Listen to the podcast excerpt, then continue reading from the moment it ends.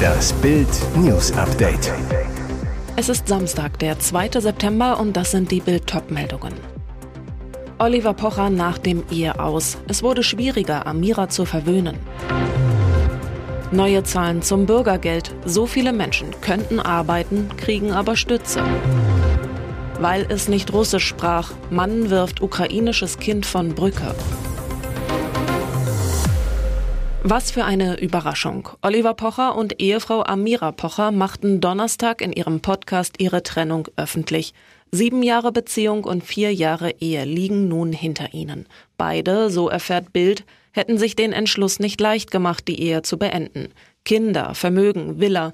Viele Fans fragen sich, wie die Pochers damit nun umgehen. Er war bereits Millionär, als das Paar zusammenkam. 2008 sagte Pocher Börse Online, sein Einkommen belaufe sich auf gut eine Million Euro im Jahr, verriet, dass er sein Geld gern in Immobilien anlege. Die Familienkasse füllten aber beide auf. Amira hat sich als Moderatorin und Influencerin einen Namen gemacht. Hinzu kommen Marketingprojekte im Fashion- und Beauty-Bereich.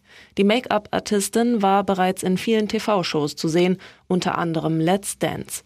Seit 2020 moderiert sie das Vox-Magazin Prominent. Es geht also um Millionen. Aber das Ex-Paar hat nach Bildinformationen einen Ehevertrag. Bei der Hochzeit verzichtete Amira auf die Zugewinngemeinschaft, wie Olli Anfang 2022 Bild sagte.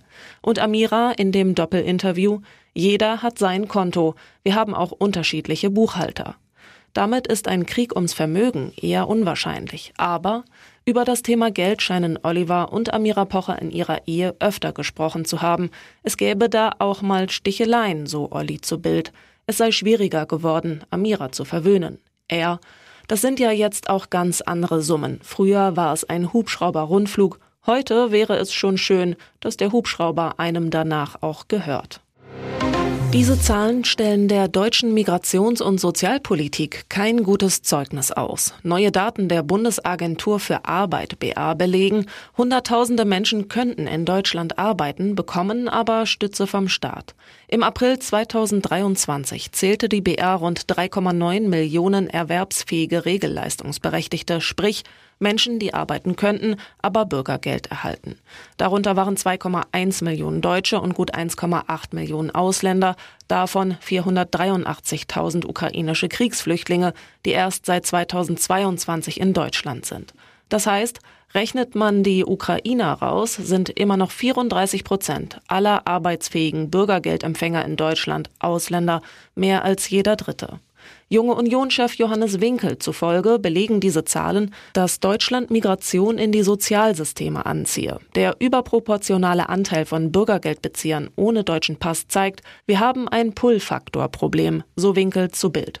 Der JU-Vorsitzende weiter, das von der Ampel eingeführte Bürgergeld ist ein Finanzierungsmodell für Flüchtlinge geworden, die damit ihre Familien in der ganzen Welt unterstützen. Damit schaffe die Ampel nicht die Armut ab, sondern auf Dauer den deutschen Sozialstaat. Sie flüchteten aus der Ukraine vor Krieg und Gewalt und dann passiert diese Hasstat im sicheren Zufluchtsland. Ein Unbekannter hat im niedersächsischen Einbeck einen ukrainischen Jungen über eine Brücke in den Mühlenkanal geworfen, weil er nicht Russisch sprechen wollte. Laut Staatsanwaltschaft spielte der Zehnjährige mit ukrainischen Kindern in der Nähe des Rheinsaar-Turmwegs ein Passant beschwerte sich, dass die Kinder ukrainisch miteinander redeten.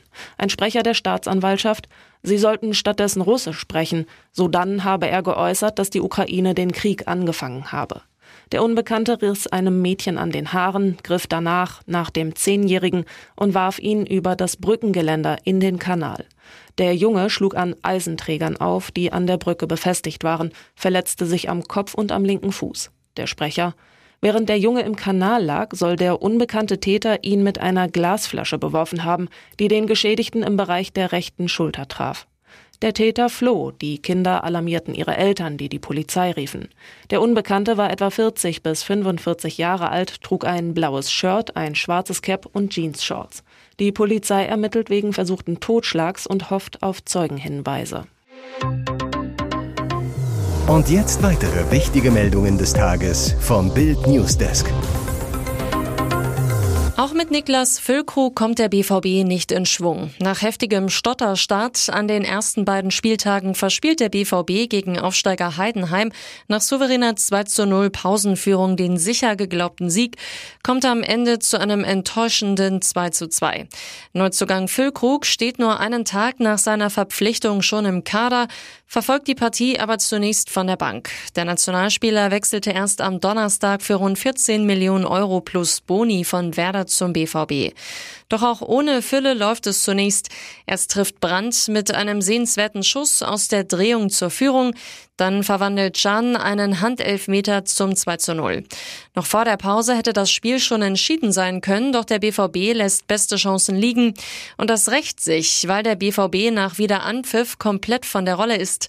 Nachdem der vermeintliche Anschlusstreffer von Heidenheim nach Videobeweis wegen eines Handspiels noch zurückgenommen wird, knallt Dingchi den Ball kurz danach an Keeper Kobel vorbei zum 1 zu 2 ins kurze Eck. Dann wird es ganz bitter für den BVB. Aller kann einen langen Ball im eigenen Strafraum nicht kontrollieren. Beste geht dazwischen und wird dann vom Angreifer umgerissen. Den fälligen Elfmeter verwandelt Kleindienst zum 2 zu 2 Endstand. Übereinstimmenden Medienberichten zufolge ist Mohamed Al-Fayed im Alter von 94 Jahren gestorben. Der frühere Besitzer des Londoner Kaufhauses Harrods war der Vater von Dodi Al-Fayed, der 1997 bei einem Autounfall mit Prinzessin Diana starb. Der im ägyptischen Alexandria geborene Milliardär arbeitete erst als Coca-Cola-Straßenhändler, Verkäufer von Nähmaschinen und Lehrer. Reich wurde er, als er in die Waffenhändlerfamilie Khashoggi einheiratete und dort eine führende Position in einer saudischen Importfirma erhielt. Aus der Ehe mit Gattin Samira stammte Sohn Dodi Al-Fayed. Mohammed Al-Fayed war außerdem Eigentümer des Hotels Ritz in Paris und des Londoner Fußballclubs FC Fulham. In Großbritannien galt er als umstritten. Seinem interessanten Lebensweg widmete der Netflix-Hit The Crown sogar eine ganze Episode. Seit Al-Fayed in England wohnte, wollte er immer wieder britischer Staatsbürger werden. Innenminister verschiedener Parteien lehnten das wiederholt ab. Denn für sie hatte der Unternehmer keinen vorbildlichen Charakter und handelte mit undurchsichtigen Geschäftsmethoden. Al-Fayed versuchte vor Gericht erfolglos an den britischen Pass zu kommen. Während sich Bayern-Vize Hubert Aiwanger offenbar um Aufklärung in der Flugblattaffäre bemüht, reißen die Vorwürfe gegen ihn nicht ab. Zwei weitere Mitschüler belasten Aiwanger, wie die Süddeutsche Zeitung berichtet. Aiwanger habe als Jugendlicher eine rechtsextreme Gesinnung gezeigt. Stefan Winnerl war eine Klasse über Aiwanger. Er beschreibt die Stimmung an der Schule als eher progressiv. In diesem Umfeld sei Aiwanger aufgefallen, sagt Winnerl.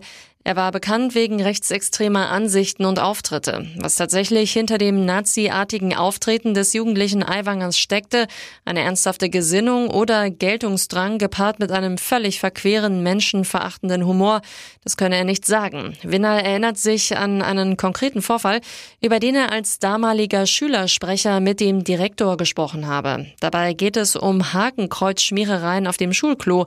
Aiwanger sei deswegen überführt worden, das habe der Direktor Winner Mal bestätigt, berichtet die SZ.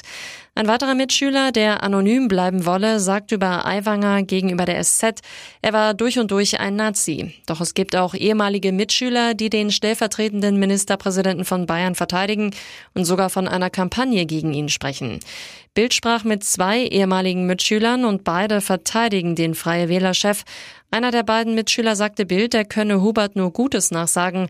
Von rechter Gesinnung oder sogar Antisemitismus will er nichts mitbekommen haben. Es war ein ewig langer Marsch der Trauer und des Schmerzes. Mehr als 2000 Menschen haben in Garbsen bei Hannover am Freitag Abschied genommen von Chan K. Der junge Mann war bei dem Horrorunfall von Marienwerder vor zwölf Tagen ums Leben gekommen, als er mit seinen Freunden Daim M und Kurai A nach der Spätschicht auf dem Weg nach Hause war. Ein BMW i3 krachte auf der Kanalbrücke frontal in ihre Nissan. Nach Totengebeten in einer Moschee in Gabsen zog der Trauermarsch zum Friedhof im Stadtteil auf der Horst. Auf der knapp zwei Kilometer langen Strecke schlossen sich immer mehr Menschen dem Zug an. Auch vor dem Friedhofstor warteten bereits Weggefährten und Freunde. Die große Anteilnahme war auch ein Zeichen dafür, wie beliebt Jan Kahn in seiner Heimat war. Der leidenschaftliche Fußballer kickte für den JFC Kahlenberger Land. Bei Facebook hatte sein ehemaliger Club bewegend Abschied genommen. Nach der Schule arbeitete er mit seinen Freunden Daim M und Kurai A gemeinsam beim Triebwerkhersteller MTU in Langenhagen. Freitagvormittag fand schon die Trauerfeier für Daim M statt, der als Beifahrer direkt an der Unfallstelle gestorben war. 1400 Trauergäste nahmen auf dem Stöckener Friedhof teil. Auch dort lief die würdevolle Zeremonie störungsfrei, erklärte eine Polizeisprecherin. Bei dem Unfall hatten auch die drei Insassen des BMW i3, Fahrer Masa, Beifahrerin Ebru und Asin, ihr Leben verloren. Nur Nissan-Fahrer Kurai A überlebte schwer verletzt. Inzwischen liegen die Ergebnisse der Obduktion der Leichen vor. Hinweise auf Alkohol- oder Drogeneinfluss legen nicht vor, teilte eine Sprecherin der Staatsanwaltschaft mit. Warum der BMW i3 auf der Kanalbrücke zwischen Garbsen und Marienwerder in den Gegenverkehr gerast und frontal mit dem Nissan kollidiert war, steht noch nicht fest. Dieser Gierskandal erschüttert die deutsche Wissenschaft. Die renommierte Fraunhofer Gesellschaft schmeißt den nächsten Vorstand raus. Es geht um einen Millionenvertrag für einen Skatkumpel. Der Vorstand für Innovation, Professor Dr. Alexander Kurz, muss gehen mit sofortiger Wirkung. Das ist schon die zweite Kündigung innerhalb von drei Monaten. Schon im Mai warf das Top-Institut seinen langjährigen Präsidenten Professor Dr. Raimund Neugebauer wegen Luxuseskapaden raus. Der hatte Steuergelder für Edelhotels, teure Restaurants und viel Wein verprasst. Doch jetzt kommt heraus, der Sumpf bei der Fraunhofer Gesellschaft ist noch viel schlimmer. Ein Skatkumpel von Neugebauer erhielt ohne eine nachvollziehbare Gegenleistung einen Millionenvertrag zugeschanzt. Und das alles auch durch Steuergeld bezahlt. Die Fraunhofer Gesellschaft verdient zwar Geld mit Auftragsforschung, wird aber auch üppig von der Regierung gefördert. Für dieses Jahr stehen 850 Millionen Euro im Bundeshaushalt.